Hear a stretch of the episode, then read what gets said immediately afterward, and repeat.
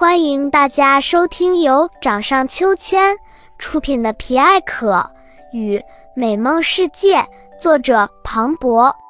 掌上秋千频道，一起将童年的欢声笑语留存在自己的掌心，守住最纯粹的那一份美好。《皮艾可与美梦世界》第三章：图尔卡纳湖边的时间教堂。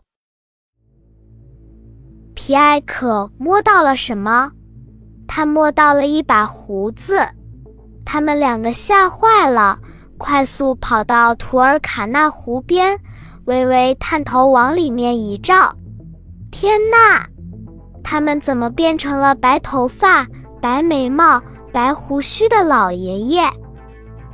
怎么会这样？怎么会这样啊！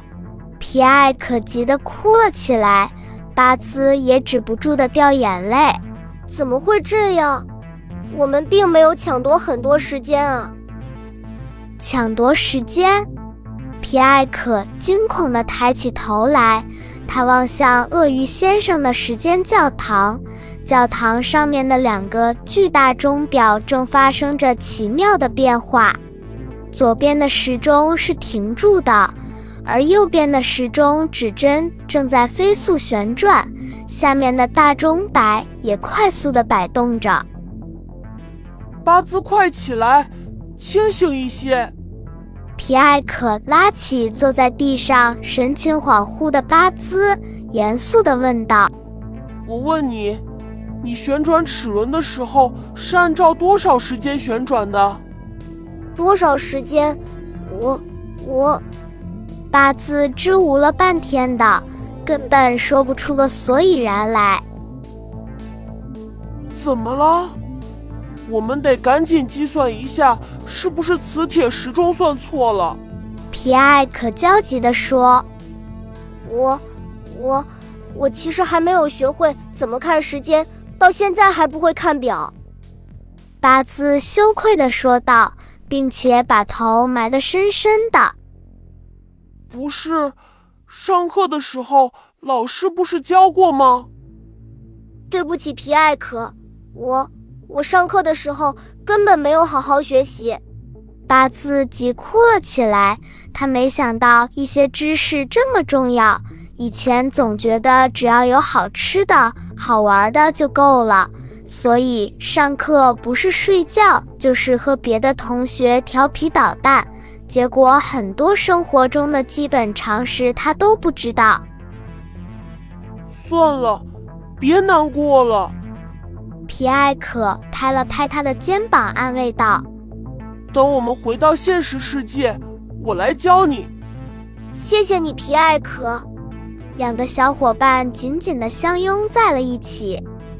现在咱们可怎么办呀？我们先回到时间教堂，去问问鳄鱼先生有没有什么办法。说走就走，两个小伙伴并肩朝着时间教堂跑去。